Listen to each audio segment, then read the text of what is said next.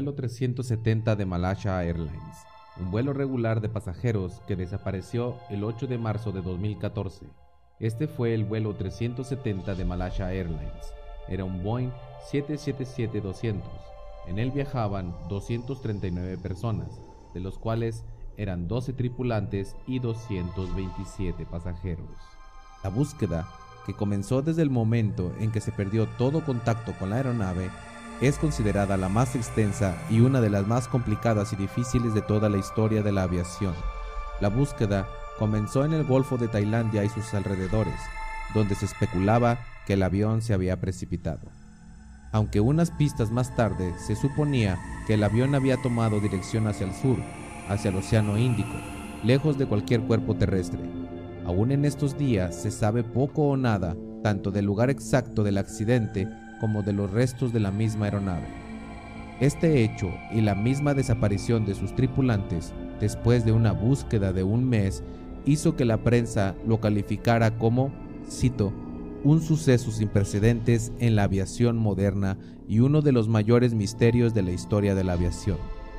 El mismo ministro de Australia de esa época, Tony Abbott, calificó la búsqueda del Boeing 777-200 como, cito, la más difícil de la historia de la humanidad.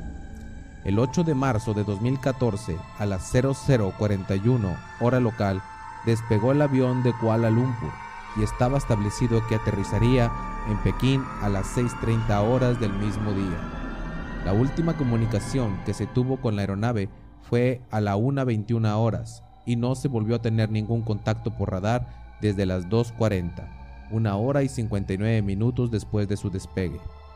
En el momento de su desaparición de los radares, el avión justo volaba en espacio aéreo de la República Socialista de Vietnam y debía haber aparecido en los controladores de vuelos de este país, pero el gobierno vietnamita negó todo contacto con la aeronave. Fuentes extraoficiales filtraron a los medios de comunicación que el ejército de Malasia detectó la aeronave volando sobre la isla de Pulau Perak a las 3.40 horas. La Fuerza Aérea de Malasia afirmó que el avión había girado hacia el suroeste, en dirección de la isla de Penang, para después volver a dar un giro en dirección al noroeste, por el estrecho de Malaca. Todo esto después de desaparecer de los radares militares de este país a las 2.22 de la mañana. El día después, el entonces primer ministro de Malasia, Najib Razak, en una conferencia de prensa, afirmó que el transportador y Cars del Boeing fueron intencionalmente deshabilitados y afirmó que los giros y movimientos de la aeronave fueron realizados deliberadamente por alguna persona que tenía el control de la misma. Esto lo afirmó basado en observaciones satelitales de la propia aeronave. El avión pudo haber volado presuntamente otras siete horas después de su desaparición del radar, dijo el primer ministro. Para este momento, la búsqueda en el mar de China Meridional y el Golfo de Tailandia fue cancelada. Diez días después, el 24 de marzo, Razak confirmó que el avión había caído en el Océano Índico, al oeste del puerto australiano de Perth. Pese a esta información, el lugar exacto donde cayó la aeronave no fue determinado. Aunado a esto, nunca se encontraron los restos del avión ni a sus tripulantes. Para mayo de 2014, los gobiernos de China, Australia y Malasia seguían comprometidos en no abandonar la búsqueda. El gobierno australiano, cuatro meses después del accidente, anunciaba que comenzaría una nueva operación de búsqueda, en una zona más al sur que las investigadas con anterioridad. Después, a principios de septiembre, la búsqueda se enfocó en 58 puntos, a unos 1.600 kilómetros al noroeste del puerto de Perth. Pese a no haber encontrado rastro alguno de la aeronave, un año después los gobiernos de China, Australia y Malasia sostenían el compromiso de seguir con su búsqueda. En ese momento, el primer ministro de Malasia calificó el suceso, cito, sin precedentes en la historia de la aviación por su complejidad y dificultad técnica. Para julio del 2015, se encontraron algunos restos cerca de la isla Reunión, al este de Madagascar, los cuales se vincularon con el caso. El 5 de agosto del mismo año, el primer ministro de Malasia confirmó que el flaperón encontrado pertenecía al Boeing 777-200. Seis meses después, se encontraron nuevos restos cerca de Mozambique. Darren Chester, ministro de Transporte de Australia, afirmaba que los restos pertenecían, cito, con casi total seguridad, al avión desaparecido proveniente de Malasia. Expertos australianos, después de un análisis, indicarían que el lugar del hallazgo era compatible con los modelos de las corrientes oceánicas. Chester, seguro de que esta vez la búsqueda se centraba en el lugar correcto, indicaría que la búsqueda seguiría en marcha.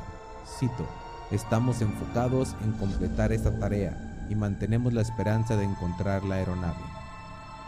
Tras más de tres años desde la desaparición del avión, el informe final considera, cito, socialmente inaceptable que hoy en día un avión comercial pueda desvanecerse y que el mundo no sepa que fue de él y de las personas que iban a bordo. El 17 de enero de 2017 se suspendió toda búsqueda, pero se dejó la posibilidad de reiniciarla si se encontraban nuevas pistas. Existen diferentes hipótesis sobre lo ocurrido, pero en realidad ningún gobierno tiene la certeza de lo que pasó una de ellas es una hipótesis de terrorismo.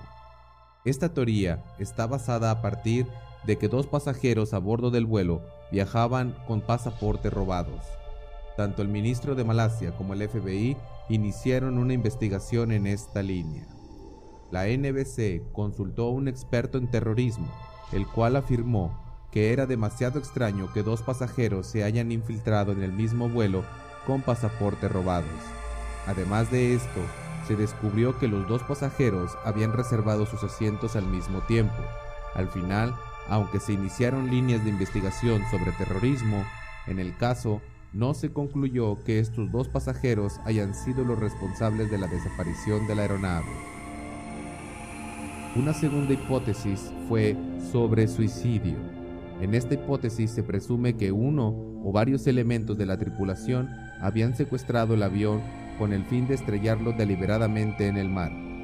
El FBI en julio de 2016 descubrió que uno de los pilotos, Zahari Shah, había estado practicando con anterioridad una ruta muy similar a la que realizó el Boeing 777-200 en un simulador de vuelo en su ordenador personal.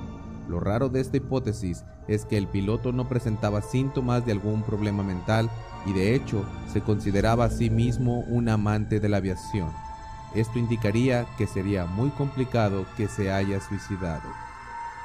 Aunque se pueden presumir muchas cosas sobre lo sucedido con el vuelo 370 de Malaysia Airlines, la realidad es que nada ha sido comprobado y ningún resto de la tripulación o del mismo avión han sido recuperados.